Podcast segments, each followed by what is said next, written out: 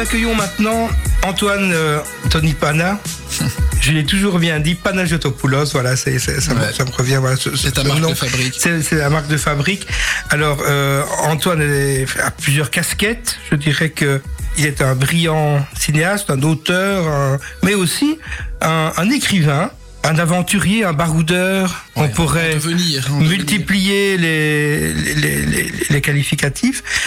Et Antoine aujourd'hui va nous parler d'un livre qui s'intitule donc Compostelle de l'imaginaire à l'action, De l'imagination. à de l'action. l'imagination à l'action, Exactement. plus précisément. Euh, J'avais découvert Antoine euh, lors de- d'une conféren- d'une conférence. Il a, il- je pense que tu avais parlé de, de ce périple en quelle année Il y a deux ans, avant le, avant le- Ouais, le, confinement. Il y a hein. deux ans, c'était lors de la Carole Odyssée qu'ils euh, que- qu'une- qu'ils avaient organisé. Voilà. à On parlait pas de Covid à ce moment-là. hein. Ça a commencé. Ça commençait déjà, oui. Ouais, non, ben oui, puisque le Covid a démarré en fait pendant mon voyage, qui Ah oui, oui, c'est ça. Oui, début donc, 2020, quoi. Donc, euh, Donc tu as fait un, un voyage de combien de kilomètres en tout euh, Mais tu as fait, tu as marché, puis tu as, tu, tu as pris ton vélo aussi. euh, y a Ah, euh, c'est ça, voilà. Je, vais- je vais Donc, t'expliquer ça. D'abord, je, oui. te, je te remercie de me recevoir. euh, merci de l'opportunité de venir discuter de, de ce livre.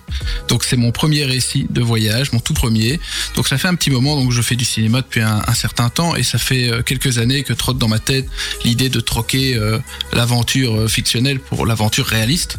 C'est quelque chose. Donc, se dépasser soi-même au lieu de faire se dépasser euh, des héros de fiction que j'aurais créés.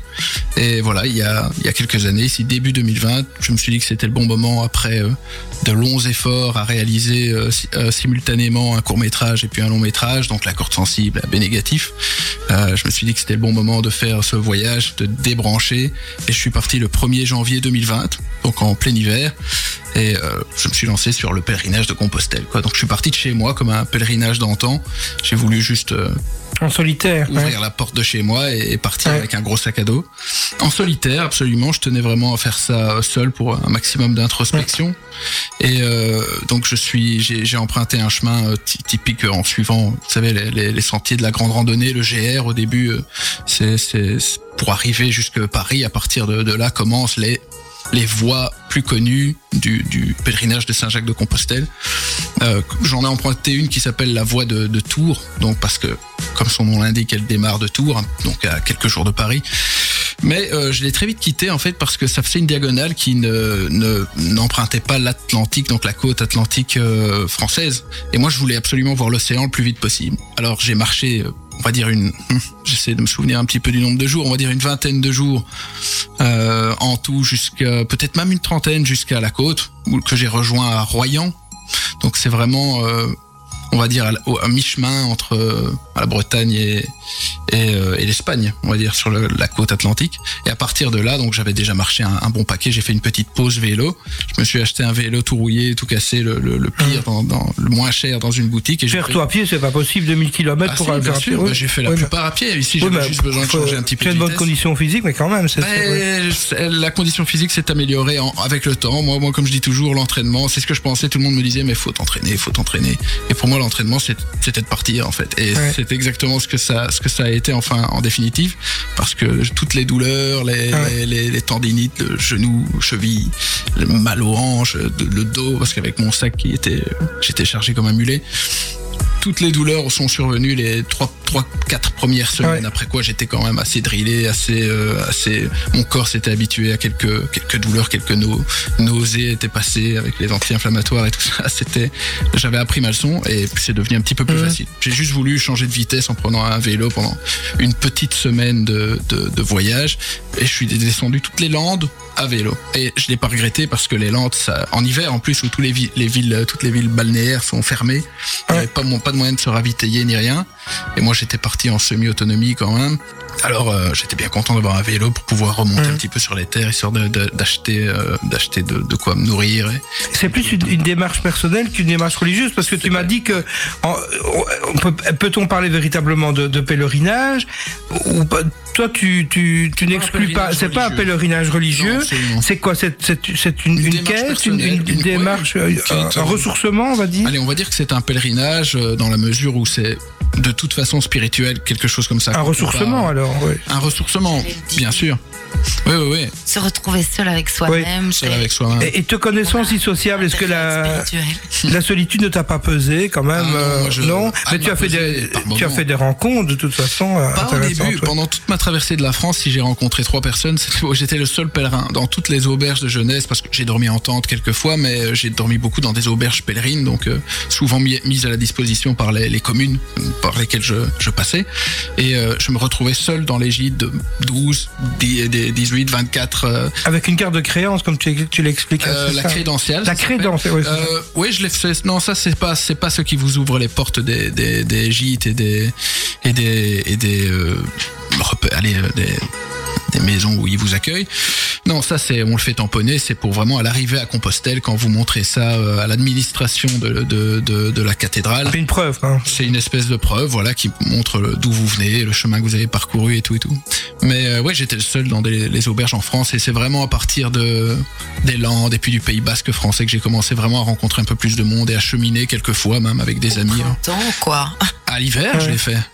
Oui, mais que tu as commencé à rencontrer des êtres vivants. Ah ouais, êtres vivants. exactement. Qui eux commençaient leur périple un peu plus tard parce que j'étais, a, priori, j'étais vraiment l'un des seuls euh, blaireaux à, à m'être lancé. Est-ce que tu es prêt à rempiler, à refaire euh, Ah bien sûr, je suis prêt à rempiler euh, d'autres voyages, mais plus le pèlerinage de Compostelle, parce que comme comme euh, tu l'as tu l'as bien euh, mentionné, euh, malgré que ce soit quelque chose à caractère religieux historiquement parlant, de, de depuis moi c'est vrai que je l'ai fait un petit peu. J'ai choisi ce chemin-là, j'ai choisi cet itinéraire-là. Euh, C'était un peu le prétexte idéal, quoi. La première aventure, on va dire accessible, réalisable.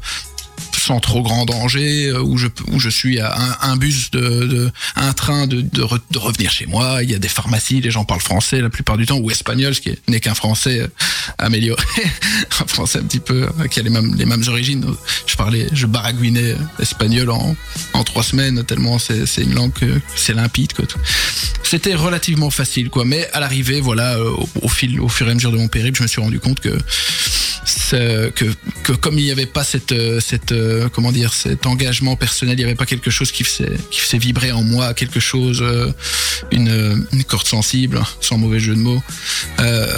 Avec donc voilà à l'avenir j'ai d'autres projets en cours qui, qui me correspondent un peu plus avec des, des destinations probablement qui font plus sens par rapport à ce qui me, par rapport à ce qui me passionne.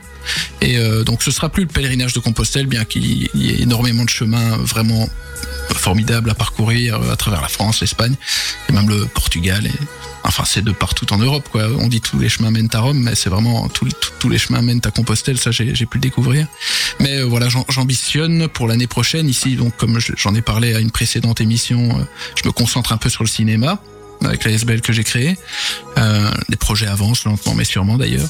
un grand film sur Charleroi, mais je pense Ah, que tu ouais. viendras nous en Ah reparler. oui, avec grand plaisir. Parce que c'est un peu euh, pharaonique comme projet. Ah oui, enfin, c'est un gros projet. C'est un gros voilà, projet, on commence par ça. le ouais. commencement Ah ici. On va commencer avec un premier court métrage et tout.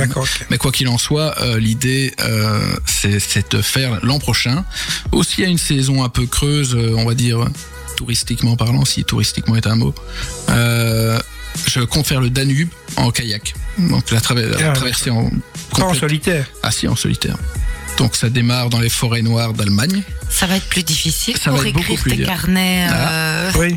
je- Ça va être plus intéressant aussi, selon moi. Ce qui ne veut pas dire que j'enlève l'intérêt de- du, du Et pèlerinage tu en, tu feras un, un second ouvrage? Ah bien sûr, bien sûr. J'ai tout à fait l'intention d'écrire quelque chose. Il va y avoir entre autres, euh, en gros, euh, la destination de ce voyage, bien entendu, bah, c'est le delta du Danube. Ça, ça se tient. Tu es le nouveau Philippe Lambillon, alors de... Comment? Tu es le nouveau Philippe Lambillon, qui prend Ah, des Philippe chemins de, Lambillon. tra- de travers. Non, moins de mise en scène quand même. J'adore Philippe Hein, j'adore le bourlingueur, mais enfin ici c'est vraiment plus de, c'est plus introspectif que, que tutoriel, quoi, comme euh, le. Lambion c'était. Mais donc euh, l'objectif de, de cette euh, expédition sur le Danube, ce serait de, de localiser des, euh, des des terres où se sont conclues les premières conquêtes. d'Alexandre le Grand en fait, avant qu'il parte pour ses grandes conquêtes de l'Asie et puis de, de l'Inde. Il a fait des conquêtes pour pacifier la Grèce à l'époque de son règne. Et euh, étant passionné par Alexandre le Grand et ayant. Il est macédonien, il y a un, un Oui, grand conflit, bah, pas après, grec. ouais, hein, il est ouais, devenu ouais. roi des Grecs quand même, bon, bien, il bien y a un entendu. grand conf- grande discussion. Il est macédonien de base, De mais il est devenu roi des Grecs, il est même pharaon, si tu veux, si tu veux tout savoir. C'est vrai, donc euh, en gros, euh, l'idée c'est de retrouver certains territoires comme ça, d'en faire quelque chose d'à la fois introspectif, une aventure humaine, euh, c'est un dépassement de soi, mais aussi avec une pointe Faut d'histoire. préciser que tu es d'origine grecque, c'est pour ça, Bah, que je tu faisais la référence. je ne me trompe jamais, et là ici, bon, je voilà. Tu pas bien- trompé, hein, tu, tu l'as bien dit. Oui, mais pas du premier coup, pas du premier coup. Eh bien, Antoine, nous te remercions et nous te réinviterons. Euh, Avec grand plaisir. Quand tu viendras présenter ton, ton donc le livre, euh, je, Oui. je me permets de rajouter ça, le livre est donc disponible, il, est, il est déjà publié, je l'ai auto-édité donc avec euh, Amazon, désolé de faire la pub pour ce géant, mais euh, et il est disponible dans quelques bibliothèques de la région, notamment chez Molière, pour ceux qui connaissent je suppose. Bibliothèque, on peut l'acheter, bien sûr. oui, on peut l'acheter en bibliothèque, il est aussi chez Huard à Mont-sur-Marchienne. Ça, ce sont des bonnes références. C'est des bonnes références, des chouettes bibliothèques et je commence à en mettre un peu partout, mais voilà, avant toute chose, il est disponible sur Amazon si jamais euh, les- les- l'idée vous viendrait de, de vous le procurer. Un tout grand merci, Antoine. Merci à toi. Merci Antoine. Merci, merci.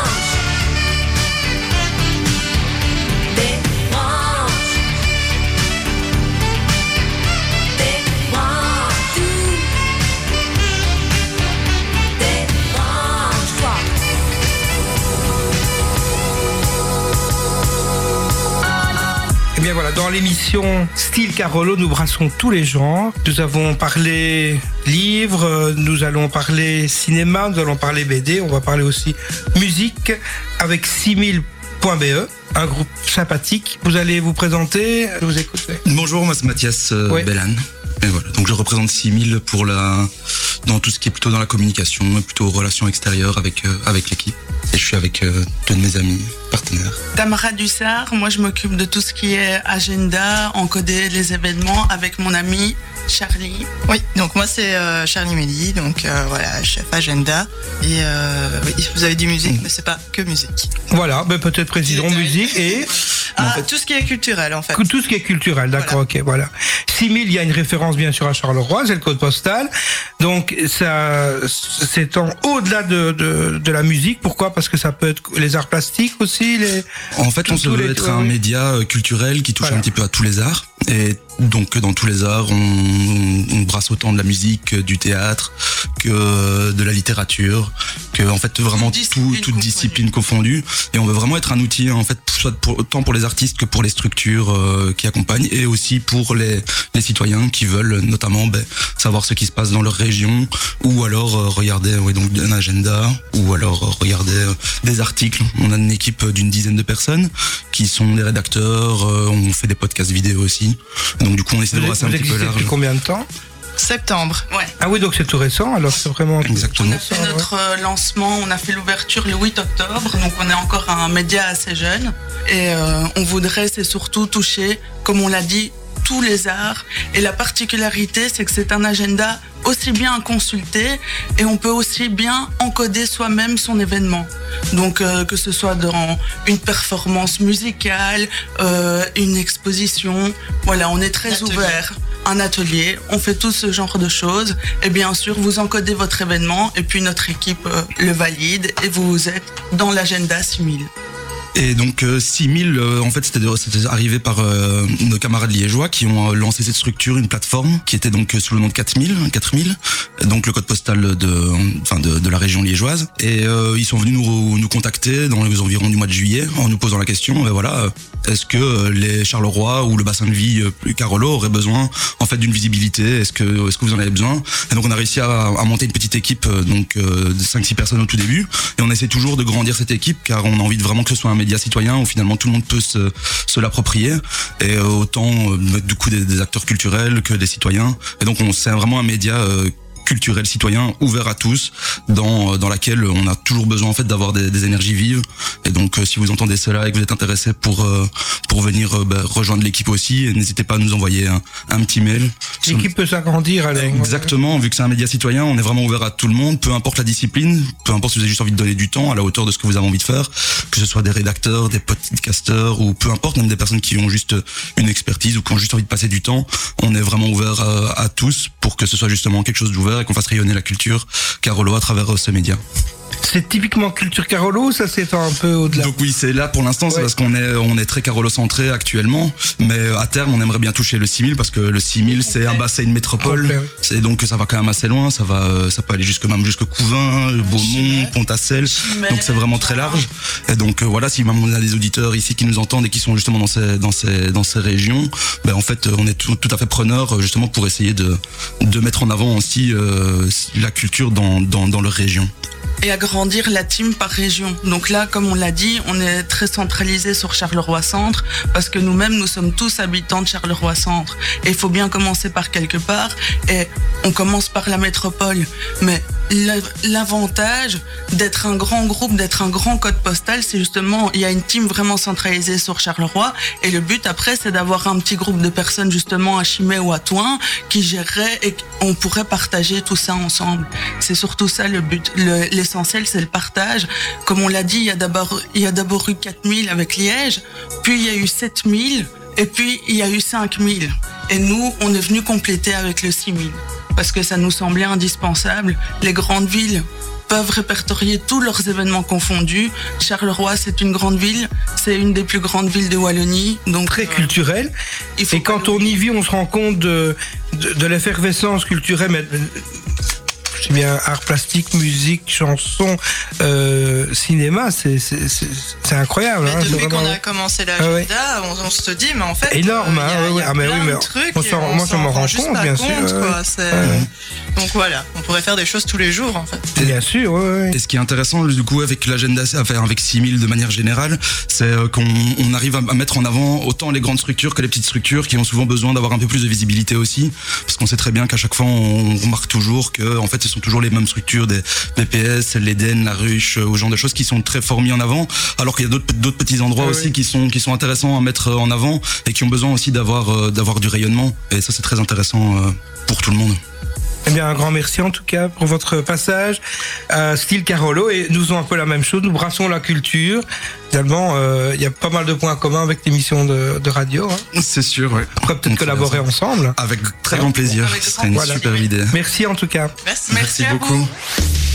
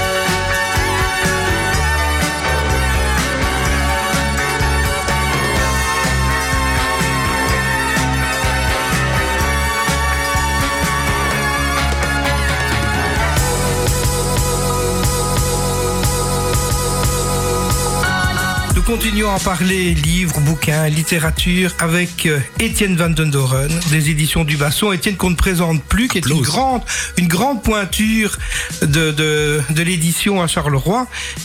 Monumentale, je dirais surtout avec l'ouvrage Charleroi, qui est vraiment une somme quand même de, de, de, de photos, de, de textes, 82 Carolo qui ont été interviewés. Et j'en fais partie. Ça m'a fait vraiment plaisir de faire partie de ce tableau de, de chasse. C'est un, c'est un travail euh, colossal. Le, le- le livre euh, est déjà sorti, je pense, il y a un mois ou deux, c'est ça? Il y a un Bah mois? oui, ouais. oui, Ah, il oui. est sorti en octobre. En octobre. Hein, donc, il en reste encore, on peut se le procurer. C'est un. Ah, il en reste encore, sinon. Euh, C'est on 4 est en kilos, train d'en- hein. On, on est en train d'en faire. C'est 2 kilos 100. Arrête Ah ben, avec tes moi, je 4 l'ai mis kilos. sur le PES, je l'ai mis sur le PES personne. Et donc, dans l'article que j'ai écrit, c'était pas bon. Alors, moi, j'ai mis qui, euh, qui Ah ben, ouais, écoute, si tu Ouais. croyais que tu avais 160 kilos, ben, bonne nouvelle, tu n'en as 80, Jean-Claude. C'est parfait. C'est le livre qui fait maigrir. C'est le livre qui Ouais, fait maigrir. Voilà. Il démarre bien. Je me posais la question. Ouais. Oui. il Euh, oui, oui, oui. C'est plus que démarrer, Bah, euh, on n'était pas sûr parce que des gens nous disaient mais si les gens vont l'acheter mais c'est 82 personnes différentes tout le monde ne connaît pas tous ceux qui sont dedans est-ce que ça va c'est pas des photographes professionnels puisqu'il y a des photos et des textes mais euh, mais effectivement les, les les les les gens sont vraiment intéressés et les gens qui l'ont un peu parcouru ou lu, regardé et tout sont euh, sont vraiment contents. Donc on est nous on est soulagés parce que c'est vrai que rien que l'impression euh, euh, coûte cher, donc Oui, on est un peu ouais. soulagés à ce niveau-là. Donc on espère aussi qu'il va se vendre pour les fêtes. Oui. Ah. Ça n'a jamais été fait, même dans Oui. les autres villes. Euh, Mons, Namurlé, Ça j'en n'a pas jamais fait été fait nulle part. Donc, c'est une nulle part, première donc c'est une mondiale, première mondiale. Qui dit. Voilà. Alors tu sors aussi, enfin quand je dis tu sors, c'est les éditions du Basson, mais c'est quand même toi et, euh, et euh, Joël Fenzi aussi qui euh, qui, euh, Qui travaille coordonne, qui Basson, travaille de concert avec toi. Euh, trois ouvrages euh, très très divers, donc des bulles dans la dans la tête de Marcel Van Drich, des souvenirs d'enfance un peu à la, à la pagnole. Hein. On est quand même Oui, un oui, petit peu dans, ça fait penser à la gloire de mon père, le château de Ah, ma tout mère. fait, euh, fait, on est dans ce monde-là. Ouais. Je vais te les laisser euh, présenter en enfilade. Euh, Rampant des villes et puis les lettres d'accueil candidature, en fait, c'est le fait de ne pas postuler à un emploi qu'on n'a pas proposé. C'est beaucoup de ne pas, finalement, euh, Oui, on, oui, on s'y oui. perd un petit peu, peut-être tu vas nous expliquer. C'est pas grave, je vais t'expliquer. Allez, explique-nous un peu les trois, vas-y. Le Bon, premier, bah, des gens alors, très différents. Le premier, quoi Des bulles dans la tête Oui. Mais Des bulles dans la tête, c'est un, un, un texte, euh, un livre, un récit de Marcel Van Drich, qui, euh, qui est un Carolo décédé en 1987, euh, et qui avait édité ce livre, mais euh, je pense en, en petit en, en petit nombre euh, à l'époque. De façon euh, confidentielle, on va dire. assez confidentiel et, et c'est sa petite fille Charlotte Van Drich qui est venue nous proposer parce qu'elle avait retrouvé un exemplaire et elle l'a lu, elle l'a fait lire, elle dit les gens aiment bien. Bon, nous a priori, on ne réédite pas des livres, mais là c'était un peu différent. Euh, on l'a lu et euh, on s'est dit mais faut l'éditer parce que c'est un le style d'écriture est, vraiment chouette. Il a vraiment une plume. Il avait vraiment une plume et, en plus il y a, de l'humour, il y a de la tendresse, il y a des choses un peu plus âpres parce que il parle de son enfance dans les années 30, de, la guerre, les années 40. euh, il parle aussi de de, de l'exode euh, pendant la guerre et euh, de l'accueil extraordinaire qu'ils ont eu dans un petit village français où il a découvert la nature et euh, il a tout d'ailleurs il est resté un amoureux de la nature euh, toute sa vie. Et euh, c'est marrant parce que ça fait écho maintenant on était des réfugiés en France. Enfin on était pardon je ne suis pas aussi vieux que ça mais les Belges ont été des réfugiés en France et ils ont été super bien accueillis Bizarrement maintenant, c'est plus tout à fait la même chose. Quand il y a des réfugiés en Belgique ou en France, euh, on a l'impression qu'ils sont moins bien accueillis. Enfin bon, faire, faire moins bien accueillis. J'ai dit moins bien accueillis. Rampant Mon des Dieu, villes. mon Dieu, mon Dieu, mon Dieu. On te pardonne. Rampant des villes. Rampant des villes. un mot. Alors, Rampant des villes, je... un gros mot, hein, mais c'est euh, ça, c'est un petit roman de 120 pages qui est qui se passe à Béziers, dans une ville. euh, c'est une atmosphère un peu glauque, un peu c'est glauque une ville la nuit. euh, c'est une histoire aussi d'emprise. euh, c'est un, un jeune homme qui fait une formation et il a un ami qui a une emprise sur lui. C'est aussi tous les travers de la ville. Et, et, c'est terrible parce que on on n'en sort pas indemne. Et d'ailleurs, euh, les, premières personnes qui l'ont lu m'ont fait des retours exactement comme ça. C'est un coup de poing. Et même pour moi, bon, euh, je suis pas le, le spécialiste de la littérature, mais pour moi, euh, de tous les manuscrits qu'on a reçus, et on en reçoit à peu près 500 par an depuis presque 10 ans, c'est euh, euh, un style, une force que j'avais jamais vue. Et euh, ça, nous tient vraiment à cœur. C'est pas évident de, vendre, de faire connaître un roman parce qu'il y en a beaucoup qui sortent. Ici, c'est un auteur lyonnais, Léo Betty, qui, qui nous a contactés et, et qui, qui d'ailleurs nous avait donné une, une nouvelle. Euh, C'était une quarantaine de pages. Et on s'est dit, mais on- nous, on ne sort pas de nouvelles. Et puis, c'était une nouvelle. Euh, et ça, faisait un trop petit bouquin. On n'avait pas envie de sortir ça. On lui a dit, bah, désolé, on, ne le fait pas. Mais si vous avez autre chose ou quand vous voulez, nous, on a trouvé ça extraordinaire. Et six ou huit mois après, il nous a renvoyé le même texte qu'il avait augmenté, mais pas dilué du tout. Et d'ailleurs, le deuxième texte était encore plus fort. Et, euh, et on n'a pas hésité une seconde pour, pour l'éditer. C'est vraiment un petit roman à lire. Oui, c'est pas drôle. Euh, oui, C'est sombre, ouais, c'est sombre, sombre, c'est un peu glauque, mais euh, mais c'est très très fort. Le troisième est plus léger, plus décalé, on va dire. euh, décalé, oui. C'est aussi le, la volonté. Il y a, y a quatre axes en fait hein, dans, dans votre maison d'édition. C'est bien ça quand on. Mmh, il y a mettre en valeur le patrimoine. C'est ça en- Ouais, bah, des euh, livres autour de Charleroi, parce Ou des livres autour de ouais, ouais. il y a cinq axes, il y a Étienne aussi. Le cinquième axe. C'est toi Comment ça, c'est moi Le cinquième élément. Oh, le- Le cinquième élément comme référence Ah, euh, ouais, ouais. Appelez- cinématographique. Appelez-moi Luc, Luc, Luc, Luc Luc Basson. Besson. Ah, voilà. Luc Basson. C'est vrai qu'il y a des petits airs de ressemblance avec lui. Ouais, bah, dans le regard. temps que tu le, tu Dans le remarques. regard, surtout. Alors, donc, le ouais. dernier, donc plus décalé. Donc il y a quand même, euh, en, en gros, il y a trois axes, on va Trois dire. axes, il, y a, oui. il, y a, il y a- il y a des choses autour de Charleroi, Oui. il y a des romans, comme ici Rampant des villes, et il y a des livres euh, décalés, humoristiques. Donc les trois bizarres. représentent bien la, la philosophie, je veux dire, de, Oui, ouais, ouais, de, ouais, ouais, de ouais, la quelque maison part, d'édition. quelque part, on a un Les panel trois, des- des- des C'est un tir groupé Ouais, avec. euh. Je me pose la question, euh, beaucoup de- d'auteurs étrangers viennent chez toi parce que c'est une belle reconnaissance. Qu'un auteur lyonnais, par exemple, te contacte pour être publié chez toi. Je ne sais pas quel est le pourcentage dans le catalogue. Euh, dans les manuscrits, il y a- y, y beaucoup de manuscrits qui viennent de l'étranger, de France, de d'au- d'autre part aussi. Euh, on a un auteur suisse aussi, notamment qu'on a édité. Euh, mais c'est pas pour ça qu'ils sont tous les manuscrits ne sont pas nécessairement bons. hein. Non, non, non, Donc, non, mais je me posais la on question des- de, ouais, de ouais. savoir euh, les éditions du Basson sont-elles connues à l'étranger? C'est ça la, la question. Bon, non, pas, pas tant que ça, euh, mais avec Internet, euh, je pense que les gens recherchent et peut-être quand ils voient le site ou ce qu'on sort et tout, ils disent tiens, on a une auteure parisienne qui nous a en- envoyé des romans euh, très drôles, complètement décalés et euh, parce qu'elle avait vu ce qu'on faisait. Donc il y a Donc bientôt un Goncourt. Ouais, Bon, on va parler du, du troisième bouquin. voilà. Donc le, le bouquin euh, décalé. candidature. C'est des lettres d'accandidature. Donc, comme tu disais, Le alpha privatif. Non Le hack pour dire le contraire C'est pas Maître ça Capello, Mais oui, bien sûr. mais je vous reconnais. Euh, oui, oui, oui. Euh, donc à candidature parce qu'il répond à des offres d'emploi qu'on ne lui a jamais proposées.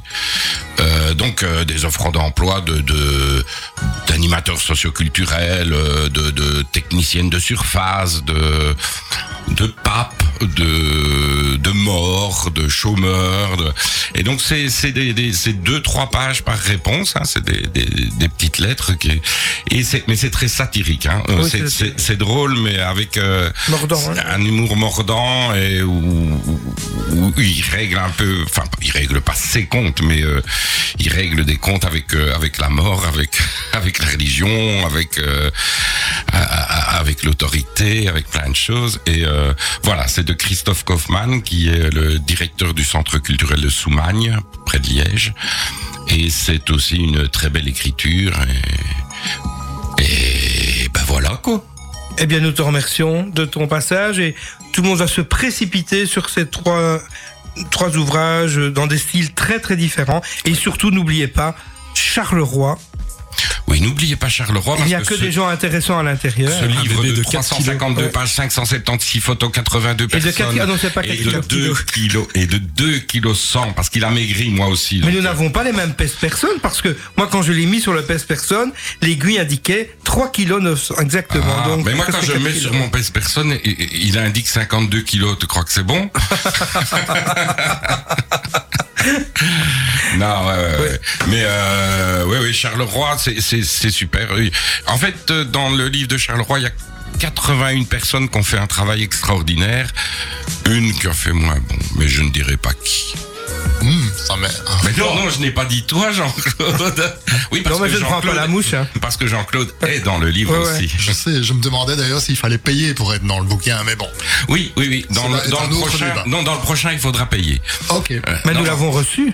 Oui, oui, oui. Oui. je- tout- tous les Toutes les personnes. participants Ah oui, mais c'est un beau sûr. cadeau quand même, ça c'est. Ah bah, du, il Ah manquerait plus que ça. Vous avez travaillé. euh, Ah, on a bien travaillé, ça c'est. Tout travail mérite au moins 2 kg 100. Voilà. Un grand merci, nous marquons une nouvelle pause.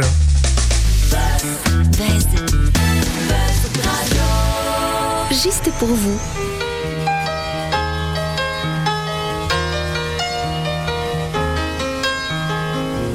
It's a little bit funny, this feeling inside. I'm not one of those who can easily hide. I don't have much money, but boy, if I did, I'd buy a big house where we both could live. If I was a sculptor, then again, no, or a man who makes potions in a traveling show. I know it's not much, but it's the best I can do.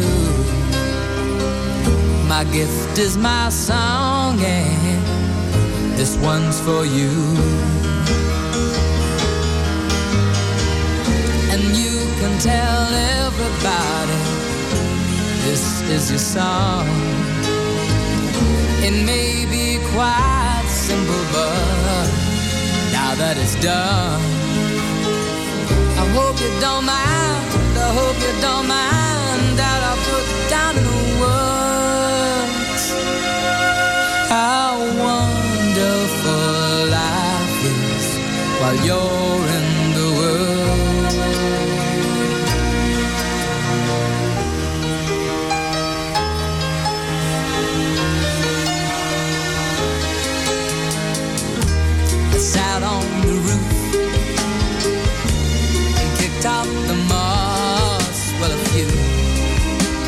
of well, they've got me quite cross. But the sun's been quite kind while I wrote this song. It's for people like you that keep it turned on. So excuse me for getting, but these things I do. I've forgotten if they're green or they're blue. Anyway, the thing is, what I really mean. Those are the sweetest guys I've ever seen. And you can tell everybody this is the song. It may be quite simple, but now that it's done, I hope you don't mind. I hope you don't mind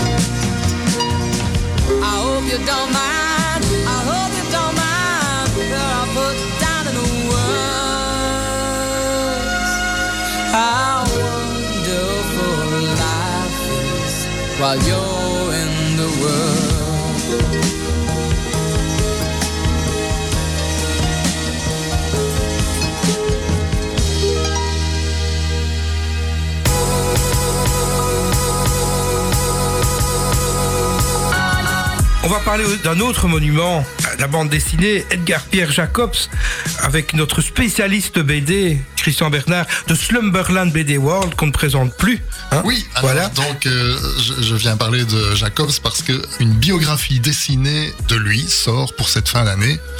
Mais on va peut-être d'abord parler de l'univers qu'il a créé de Blake et Mortimer. Tu es fan, apparemment, ouais.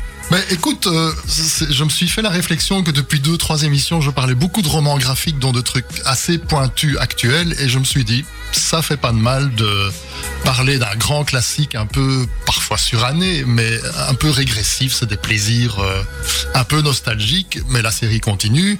Oui, il est d'ailleurs paru plus d'ouvrages après la mort d'Edgar Pierre Jacobs que de son vivant. Oui, C'est assez incroyable. Mais il faut le signaler quand même. série. Ouais. Ed- Edgar Pierre Jacobs a créé Blake et Mortimer en 46 pour la du journal Tintin. Donc c'est Hergé qui l'a emmené dans le journal Tintin et il a inventé la série pour euh, la sortie du, de, de- de ce magazine. 46. Alors j'ai effectivement euh, été revoir un petit peu sa carrière. En 32 ans, il a fait 11 albums et demi, on va dire, puisque le Ouais. dernier, il n'a pas achevé. Donc c'est très peu, mais Jacob c'était un dessinateur très méticuleux qui accordait beaucoup d'importance à la documentation, etc. Un esthète qui, qui réfléchissait à chaque case, chaque mouvement, chaque pli de vêtement dans, dans son dessin. Et donc cela explique qu'il il est produit assez peu d'albums. Il a dessiné beaucoup pour Hergé, alors qu'il n'a jamais été cité. Alors, pour, ça, c'est quand même un une de sa- polémique. mais Sa carrière, il a été, il a fait plein de choses. hein. Il a été, il, il, est- il rêvait d'être baryton à l'opéra. hein. C'est un chanteur. Il a été publicitaire dans des grands magasins à Bruxelles. Donc, il a dessiné beaucoup de dessins de mode. Il est très fort dans le dessin de vêtements, etc. Et il a été l'assistant d'Hergé. Donc, euh, Sans être cité dans les albums. Ce qui a provoqué mais sa Hergé n'a jamais cité aucun Ouais, de ses assistants que, dans ses ouais, albums euh, parce que euh, bon, ben, il travaillait euh, différemment des Américains qui eux avaient des studios depuis longtemps. Mais lui, euh, bon, les assistants faisaient un petit peu des boulots, je vais pas dire subalternes parce que Jacob ça a fait de très belles choses. Jacques Martin aussi, il s'occupait de décors, de mise en place de Oui, il y avait le loup, il y avait Bob de mort. Voilà. Et tout ça pour dire donc que, Jacob c'est une personnalité assez attachante qui a été euh, assez discrète. Il, est- il détestait les mondanités alors qu'à un moment il est devenu une grosse vedette. Quand je dis qu'il n'a pas produit beaucoup d'albums, c'est aussi parce que le succès de ses albums lui permettait de vivre. Il pouvait vivre euh, 5, 6 ans, 7 ans, 8 ans sur, euh, sur la vente d'un seul album. Et en plus sa série marchait bien, donc il revendait des albums tout le temps. Et euh, donc euh, voilà, c'est un homme qui a fait un boulot étonnant dans, dans son coin, je vais dire, parce qu'on le voyait peu dans les médias, etc. Et euh, il a créé un univers qui est quand même magique, parce que Blake et Mortimer, c'est devenu euh, un, un gros, gros succès dans la BD franco-belge. Euh, C'est euh, une, série mythique, en fait. hein. Et il y a quand même, dans les phylactères, je voyais même dans le dernier, on ne lit pas ça en 10 minutes. Hein. Il faut quand Alors, même prendre en du temps. hein. Dans le dernier Espadon, En fait, euh, donc pour expliquer en deux mots, Jacobs euh, est décédé. La série a été reprise maintenant par plusieurs, Plusieurs dessinateurs, plusieurs scénaristes, parce que l'éditeur veut absolument faire perdurer cette série euh, qui se vend toujours très bien. En 2021, c'est encore un Chez plus gros succès. c'est- bah, oui, enfin si on regarde les chiffres en librairie française, belge, suisse, enfin en francophonie, c'est il est toujours dans le, le top 10 des ventes euh, de fin d'année par exemple. Et donc plein de dessinateurs et de scénaristes ont repris la série et le dernier, le, qui s'appelle Le Dernier Espadon, comme tu le disais, a été scénarisé par Jean Van Hamme, donc le scénariste. il avait dit qu'il 13 arrêterait pourtant la bande dessinée. qui avait pris sa, sa retraite et puis euh, il, est sorti toujours, de sa tanière pour nous pondre un Blake et Mortimer qui s'appelle Le Dernier Espadon qui donc se situe chronologiquement après Le Secret de l'Espadon et qui est un très bon album ma foi qui est fait en, collaboration avec deux dessinateurs hollandais parce que Très talentueux. il faut hein. savoir Ouais, que les, les Hollandais ont été, euh, depuis les années 80, des fers de lance de, de la ligne claire, de ce qu'on appelle la ligne claire, hein, de, de l'école d'Hergé, Jacobs, etc. Et ils sont très forts là-dedans. Parce qu'ils adorent ce style. Et euh, donc, euh, voilà. Donc la série continue, mais ce dont je vais vous parler, ce sera euh, tout à l'heure dans la deuxième partie de notre intervention. C'est d'une biographie en BD qui sort sur euh, Edgar Pierre Jacobs, qui raconte plein d'anecdotes sur sa vie. Parce qu'il faut savoir que Jacobs c'était un personnage. J'ai dit tout à l'heure qu'il avait, qu'il était discret, mais c'était un personnage haut en couleur. hein. C'était un type qui, qui avait fait de l'opéra, du Ouais. théâtre, qui, qui était très emphatique même dans, dans ses gestes, comme, euh, comme dans ses BD, parce que tu parlais effectivement des récitatifs. Oh, dans vrai chaque que- case, il y a un récitatif en plus qui, qui décrit la situation. Et parfois, ça peut paraître un peu C'est parfois lourd quand même. Hein. un peu lourd. Il y a beaucoup à lire, Ouais, mais beaucoup, en même temps, il y a euh, des gens qui se sont penchés sur cette euh, manière de faire de la BD. Si tu veux, c'est ce texte euh, est une deuxième case dans la case qui dramatise le moment en fait, parce que tu lis le texte, tu vois l'image, tu vois les dialogues en plus. Il y a plein de choses qui, qui s'accumulent et qui rendent euh, les moments encore plus dramatiques. Juste une petite chose, c'est très bien, les, les nouveaux auteurs ont féminisé aussi un petit peu l'univers qui restait très masculin, Ouais, un peu à la RG. que dans les années ça- oui, mais 40, 50, ça, euh, euh, il faut pas oublier oui, qu'il y avait une commission de censure Ah oui. Euh, très active en France. Et Jacobs lui-même, à l'époque où il faisait de Blake et Mortimer, a, a dû refaire des cases. Il y a notamment une scène de train dans la marque jaune où on voit une jeune dame qui a les jambes, euh, qui est en robe et qui a les jambes un peu croisées, mais la robe remonte un peu trop haut. Il a dû masquer les jambes de la, Ah de la dite dame parce que ça passait pas à la censure. Donc les temps ont bien changé. Et ici, les héroïnes sont assez nombreuses. les- euh, voilà. Oui. Si S'il y avait de nouveaux, Tintin, de nouveaux Tintins, je pense aussi que les auteurs introduiraient aussi beaucoup plus de, de- voilà, de jeunes filles, de femmes. Ah oui. d'une autre époque. Oui, C'est peut-être utile de, l'actualiser un peu. Une autre question, puisqu'on parle des personnages, euh, un petit quiz. Est-ce que tout le monde connaît Blake et Mortimer, mais est-ce que vous connaissez leur métier? Parce qu'en fait, il y a beaucoup de héros de BD qui sont aventuriers. On ne sait pas très bien ce qu'ils Philippe dans la vie. Mortimer et Francis Blake. Hein, Donc déjà, Philippe oui. Mortimer, lui, Déjà, oui. il est euh, d'origine euh, gallois, euh, pardon, d'origine écossaise, mais il est né aux Indes et il est en fait Marchand savant atomiste. Il est chercheur euh, dans, Ah oui. en physique nucléaire.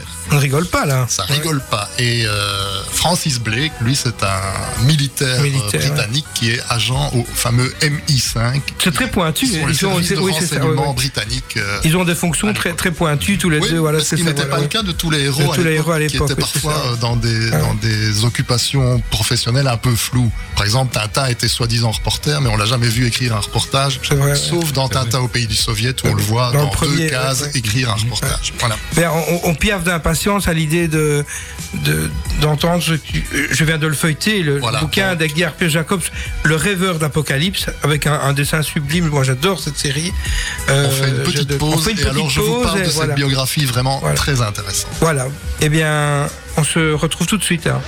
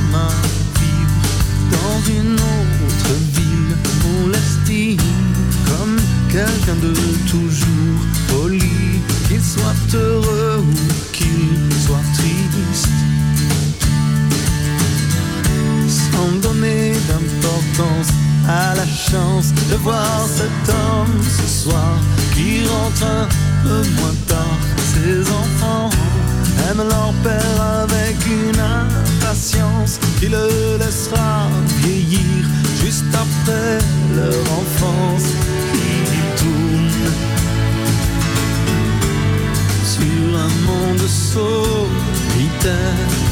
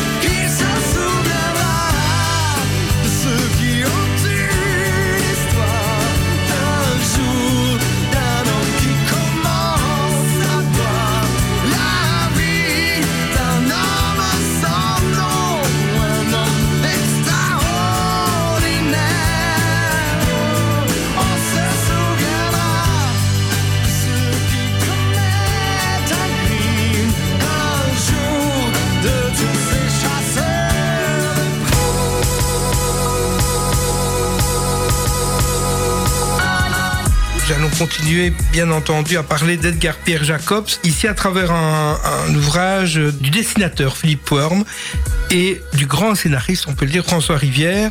Un bouquin euh, quand même euh, c'est consistant, 135 pages, le dessin d'une précision incroyable.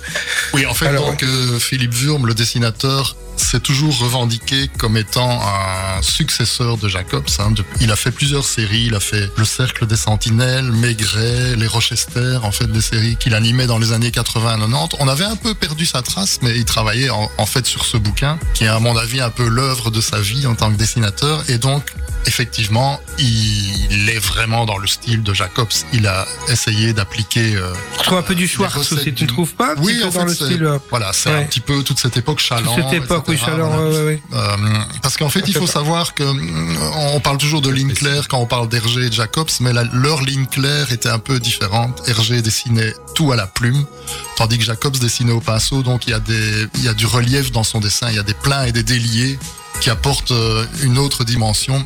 Donc c'est pas exactement le même dessin qu'Hergé.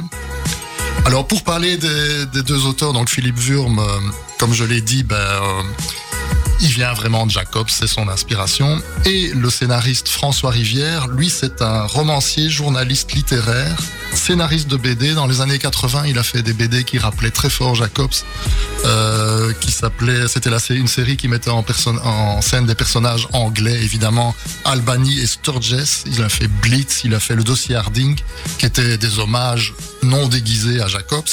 Alors c'est aussi un, type qui est euh, très british en fait. François Rivière, il est français d'origine, mais il s'intéresse beaucoup à la littérature anglaise. Il a euh, écrit des biographies d'Agatha Christie, de Patricia Highsmith. Et euh, il a aussi publié une biographie d'Edgar Pierre Jacobs aux impressions nouvelles, mais là qui est sans image, qui est vraiment une biographie écrite. Et donc, en cette année 2021, les deux auteurs ont décidé de nous livrer une biographie en BD cette fois, puisqu'on commémore les 75 ans de la première publication de Blake et Mortimer dans Tintin. Et euh, je dois dire, c'est assez réussi en fait, hein, ce rêveur d'apocalypse. Euh, c'est une suite d'anecdotes sur la vie de Jacobs, donc qui sont toutes vérifiées euh, parce que François Rivière l'a rencontré à plusieurs reprises, il l'a interviewé, il a retrouvé des documents d'époque. Et donc, euh, c'est vraiment une photographie de la BD belge des années euh, 40, 50, 60. Euh, c'est aussi très axé sur euh, les décors bruxellois, puisque Jacob c'était bruxellois d'origine. Après, il habitait dans le Brabant wallon, mais donc il y a, il y a plein d'endroits de Bruxelles euh, qui sont vraiment mis en évidence. Le dessin est très précis en tout cas. hein. Un dessin Précision, hyper ouais. précis. Et c'était pas la première euh, biographie dessinée. Moi, j'en ai lu d'autres. Euh, ça n'enlève rien au. Oui, mais en fait, c'est assez à, À la mode. l'intérêt, hein, c'est à la mode, de, hein, oui. de, hum, raconter des vies de Ouais. dessinateurs en dessin. La boucle est bouclée, j'ai envie de dire. Et euh, donc, livre très documenté, comme tu l'as dit. Et je dois souligner, parce qu'on est en approche des fêtes, il y a une idée de cadeau pour les fêtes. L'éditeur Glénat a fait une édition bibliophile de, de ce bouquin où chaque page est commentée. Donc euh, chaque page est mise en rapport avec le- les documents photographiques dont il s'est servi. Donc ça fait Euh, le double du. de- ça fait le double, euh, oui, c'est une Ah grosse brique euh, qui coûte une, une Oui, bonne quarantaine d'euros, enfin presque 50 euros, mais qui vaut vraiment le Ça coup. vaut la peine. Parce que Philippe Wurm explique tout le processus de création de cet album et on a même des, j'ai envie de dire, des trucs et astuces de dessinateur. Il explique comment il met en place ses décors d'après ses photos, etc. Lui-même prend des pauses avec sa femme pour que les, les- les attitudes des personnages soient vraiment exactes. Et c'est vraiment presque un cours de bande dessinée, cette édition augmentée, je vais dire, de l'album. Donc, pour terminer, on dira que euh, l'album euh, se présente donc sous deux formes. Un album normal, une BD de 160 et des pages, Ah oui. comme tu l'as dit, euh, qui coûte une bonne vingtaine d'euros. Et puis il y a cette fameuse édition qui, moi, je trouve est une très belle idée cadeau, parce que c'est un, un- un voyage étonnant dans le monde de la BD classique. Mais ça a été fait pour Pacific Hotel aussi avec euh, Spirou de Durieux, des éditions augmentées. Exact. Et de plus en plus, euh, on, on voit ce, ce genre Ouais, d'ouvrage. tous les amateurs Ouais, de ça, BD ouais, doivent se ruer là-dessus parce que ça explique vraiment comment on a conçu toute cette BD classique euh, des années Même 50, si le coût, 60. bien sûr, est plus élevé, ça c'est clair. On dit qu'on quand on aime, Mais on la ne compte pas, du mais papier oui, est vraiment très très belle. Je Ouais. trouve que euh, C'est Glénat, vrai, les éditions Glénat ont fait vraiment un très très Ouais. beau boulot. Donc je le conseille vraiment aux amateurs de BD classique. Voilà, et bien un grand merci, Tristan. De rien, d'avoir à parlé bientôt. de la bande dessinée avec autant de maestria, je dirais, voilà. Merci. Buzz Radio.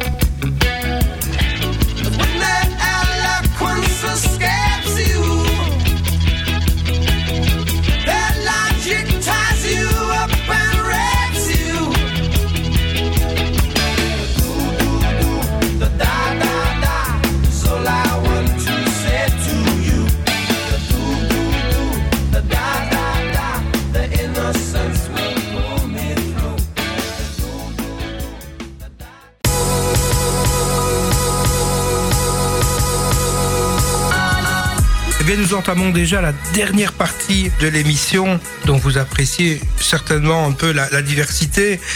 Et après le, la bande dessinée, nous allons parler cinéma avec notre autre spécialiste qu'on ne présente plus, que le monde entier connaît. Oh là. Mais oui, bien sûr. Thomas. Léodet, Bonsoir tout le monde. avec trois films Les choses humaines, Aline et Les tuches. Par quoi vas-tu commencer, Alors, cher Thomas on va commencer par le, le dernier que tu viens de citer, les tuches, parce que c'est quand même le petit événement des fêtes de fin d'année. En plus, l'équipe est venue ici à Charleroi. Tu as vu Sarah Stern hein Euh, Sarah Stern entre autres, Olivier Barou, Théo Fernandez. Donc soyons honnêtes, c'est pas le film de l'année, on s'en doute bien. C'est pas rigolé le quand film même événement. C'est assez marrant. C'est un film qui est. On dit que c'est le meilleur. Non, Non moi je Hein ne dirais pas que c'est le meilleur.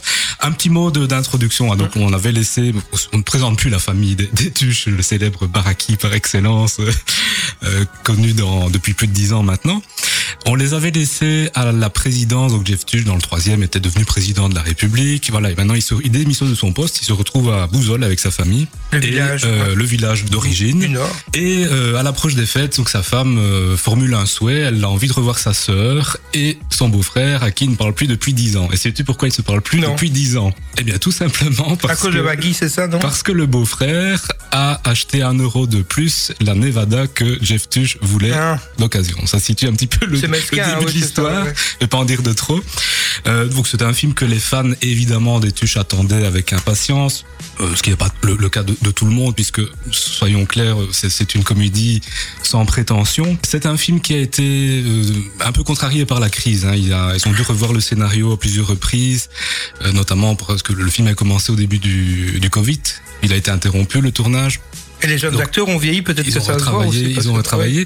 Alors il y a une surprise de taille dans les personnages. euh, si vous vous rappelez de Stéphanie Tuche, donc incarnée par Sarah Stern, eh bien vous verrez qu'elle a un petit ventre rond dans, dans le film. Ah et oui, c'est voilà. pas le fait du hasard. En fait, Sarah était euh, enceinte quand elle a, euh, avant d'amorcer le tournage. Et puis bon, ils ont intégré ça dans, dans, dans le scénario, ce qui fait un petit peu petite touche supplémentaire. Des nouveautés dans, au niveau des acteurs, ben, il y a évidemment la présence de Michel Blanc, qu'on n'avait pas dans, dans, les, dans les autres épisodes.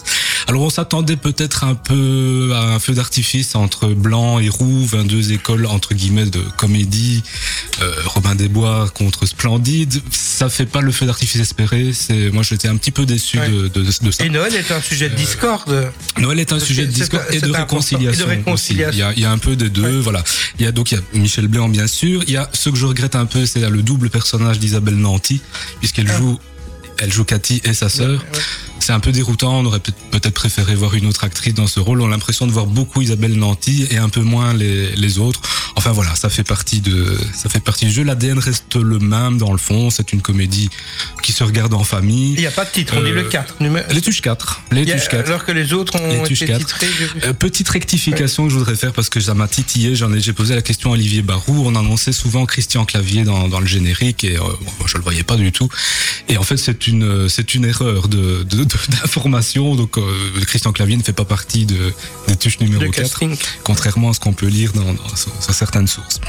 Voilà, donc pour ce qui concerne les touches, je vous propose une petite, un petit extrait de l'interview de Sarah Stern, donc, qui est euh, venue à Charleroi à l'occasion de l'avant-première. Sympa Ouais. Très gentil, très Ouais. sympa, très humaine.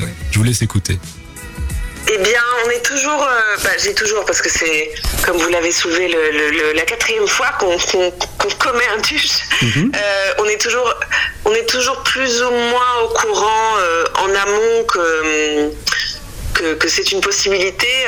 mais Olivier, le réalisateur, insiste toujours sur ce point, c'est qu'il veut qu'il y ait une, une- une- une bonne idée, une bonne histoire, avant de, voilà, de, de, de refaire, de repartir pour l'aventure.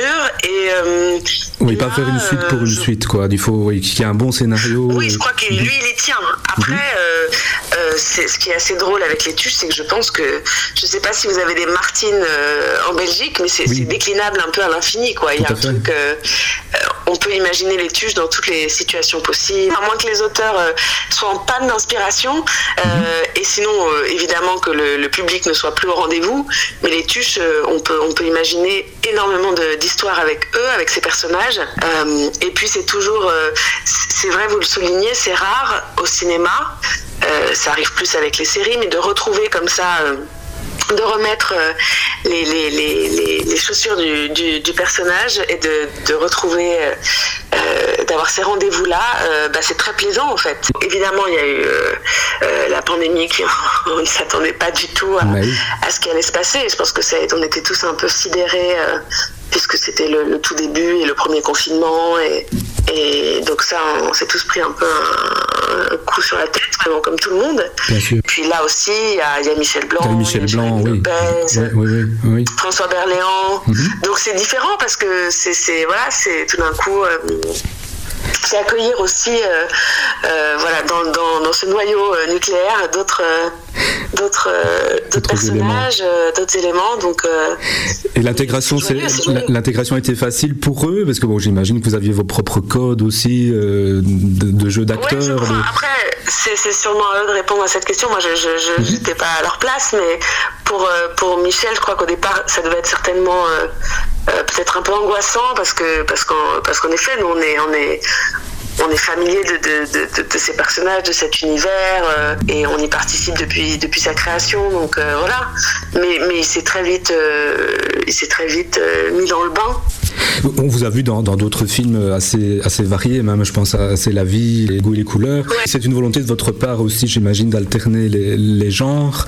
Récemment, c'est vrai que j'ai plus euh, frayé avec la comédie qu'avec le drame. Encore que j'ai tourné dans Baron Noir et là, c'était pas du tout de la comédie et j'ai adoré. J'ai adoré euh, jouer une femme de pouvoir et voilà. Euh, moi, j'ai- une formation classique au départ de, théâtre. J'ai fait euh, une école à Londres et donc j'ai toujours aimé faire rire, mais, mais, pas que. Et je pense qu'aussi une des raisons pour laquelle j'ai voulu faire ce métier, c'est que il permet d'être euh, voilà d'être euh, autant de, de, personnes à la fois, d'incarner autant d'histoires et donc euh, euh, ça m'amuse pas du tout d'être cantonné à quelque chose. Donc euh, ça, la diversité des rôles qui vous oui, intéressent. j'aime vraiment, c'est ce qui, ce qui me plaît de manière intrinsèque à la, à la- voilà, au, métier d'actrice, c'est, cette variété-là et c'est de pouvoir naviguer de, dans des univers très très différents.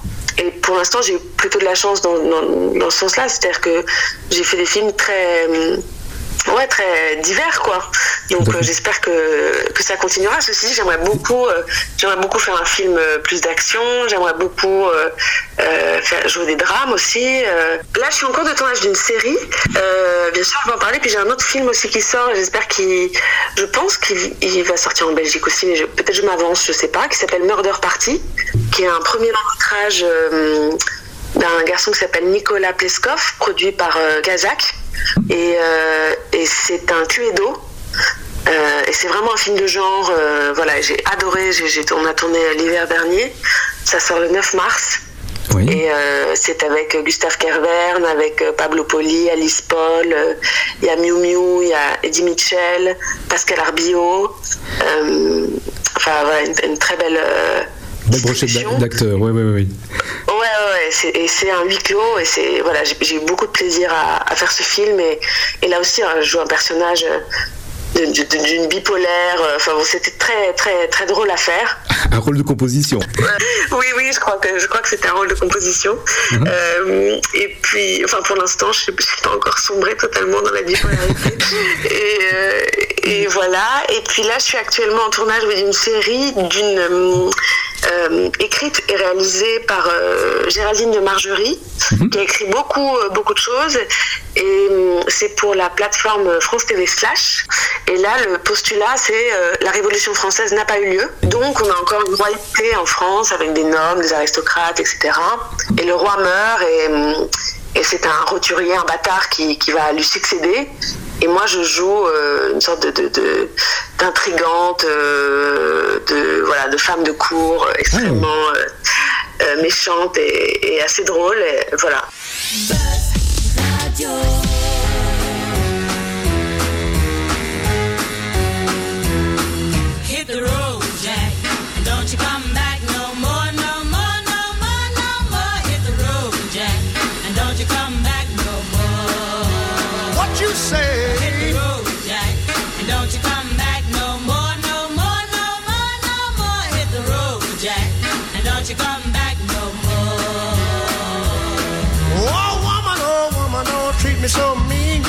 You're old woman that I've ever seen. I guess if you say so, I'll have to pack my things and go. That's right, hit the road, Jack.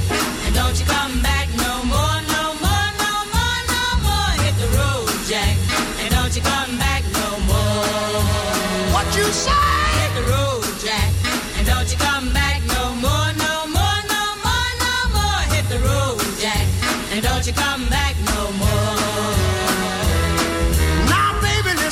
don't you treat me this away. Cause I'll be back on my feet someday. Don't care if you do, cause it's understood. You ain't got no money, you just ain't no good. Well, I guess if you say so, I'll have to pack my things and go. That's right, hit the road, Jack.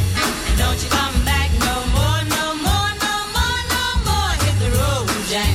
And don't you come back no more. What you say? Hit the road, Jack. And don't you come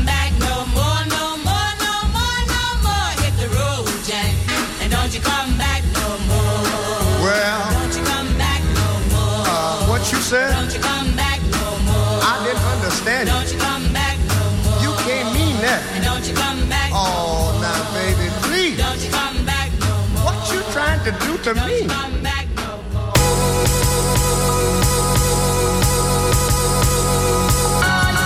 Je voudrais ensuite enchaîner avec un autre film, mais celui-là qui m'a beaucoup, beaucoup marqué, c'est Les choses humaines.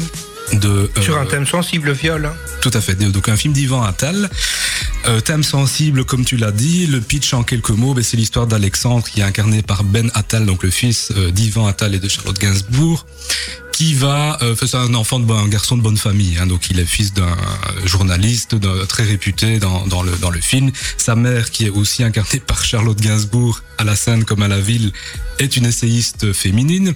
Donc on a un univers un peu euh, voilà bien mis en place et ce garçon va euh, rencontrer par hasard euh, une fille donc chez euh, le compagnon de sa mère. Euh, c'est la fille du compagnon de sa mère. Il va l'emmener euh, dans une sortie avec des copains et puis le lendemain, il se fait arrêter par la police. On vient l'arrêter chez lui, il se demande ce qui se passe. Il est accusé, il est accusé du viol de cette jeune fille.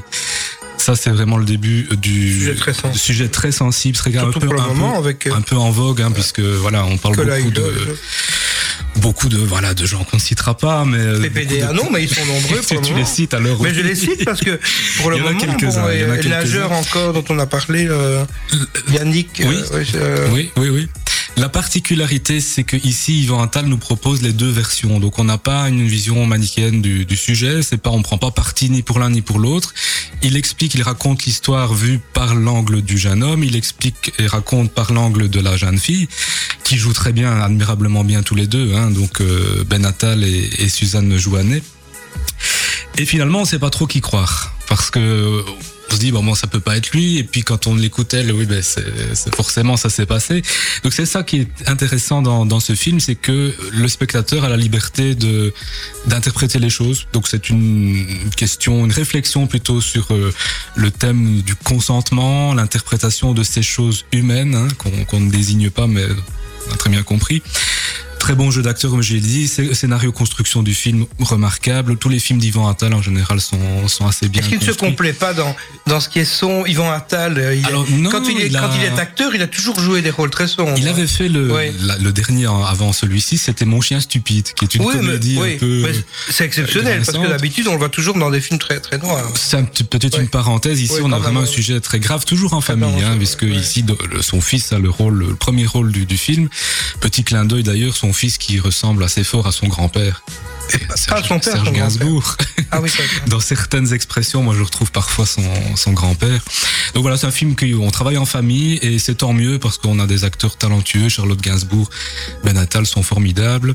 On a Pierre Arditi aussi qui est euh, qui, qui, qui joue dans, dans ce film et Toujours qui est très bon, toujours oui, très bon également. Le dernier que je voudrais, Valérie Lemercier, euh, que je voudrais évoquer brièvement, c'est Aline. Aline, donc de Valérie Lemercier. Tu as bien aimé euh, moyennement Alors c'est un, pour moi je trouve que c'est un bon film. faux biopic, on va dire, sur Céline Dion, puisque bah, elle s'appelle pas Céline Dion, elle s'appelle Aline Dieu, elle ne s'appelle pas euh, Elle est René, mais elle s'appelle d'une famille de- de- du Québec. Mais ça sensiblement, voilà, l'histoire, l'histoire est la même. Donc on a une bon, la, la- la vie de Céline Dion depuis son depuis son enfance, euh, euh, dans un milieu modeste où on, on la découvre, on découvre sa voix, puis on voilà, son Pygmalion, on va la prendre. Euh, va la prendre sous son aile.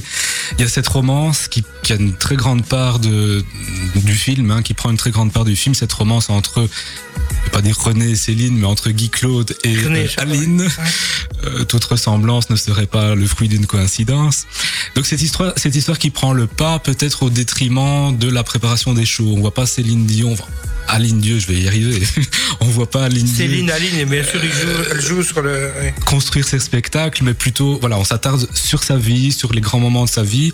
C'est un film très émouvant. Moi, j'ai été assez euh, touché par, euh, par, par, euh, par ce film. J'aime assez bien les réalisations, les réalisations de Valérie Lemercier, même si on a un peu l'impression de voir quelque chose de différent ici. Hein. C'est son, son sixième long métrage. Rappelons qu'elle avait signé Le Derrière, entre autres, Palais Royal, 100% Cachemire, C'était aussi parodique. Comédie. C'est dans la parodie, on est dans le pastiche ici. Tout Ici, c'est quand même dans, dans le pastiche.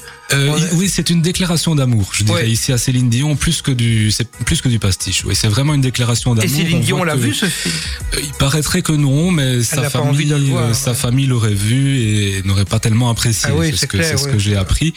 Euh, Valérie Lemercier, bon, elle, elle s'en défend. Bon, moi je trouve que franchement c'est un, c'est très bien fait. C'est très respectueux du personnage.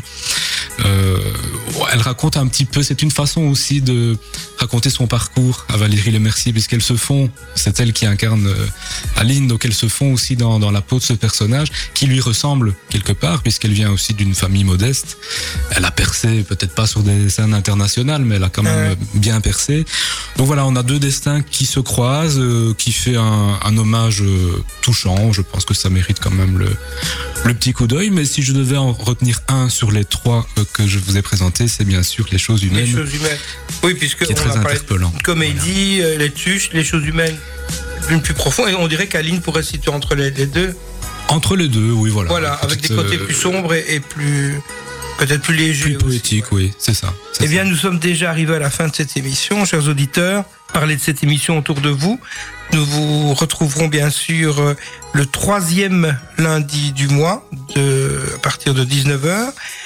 Et faites-nous part de, de vos commentaires. Euh, juste un petit mot pour terminer l'é- l'émission. Bernard Soin, c'est juste un petit mot parce que il a déjà été présenté dans une émission présentée par euh, Bernard Baudot. Un tout petit mot. Un tout petit Mais il est mot. déjà long. Des lits d'écriture. Alors, c'est vraiment truffé de, de jeux de mots, de, de calembours, euh, d'aphorismes, euh, dans une superbe mise en page. Et Bernard Soin signe déjà son deuxième délit d'écriture.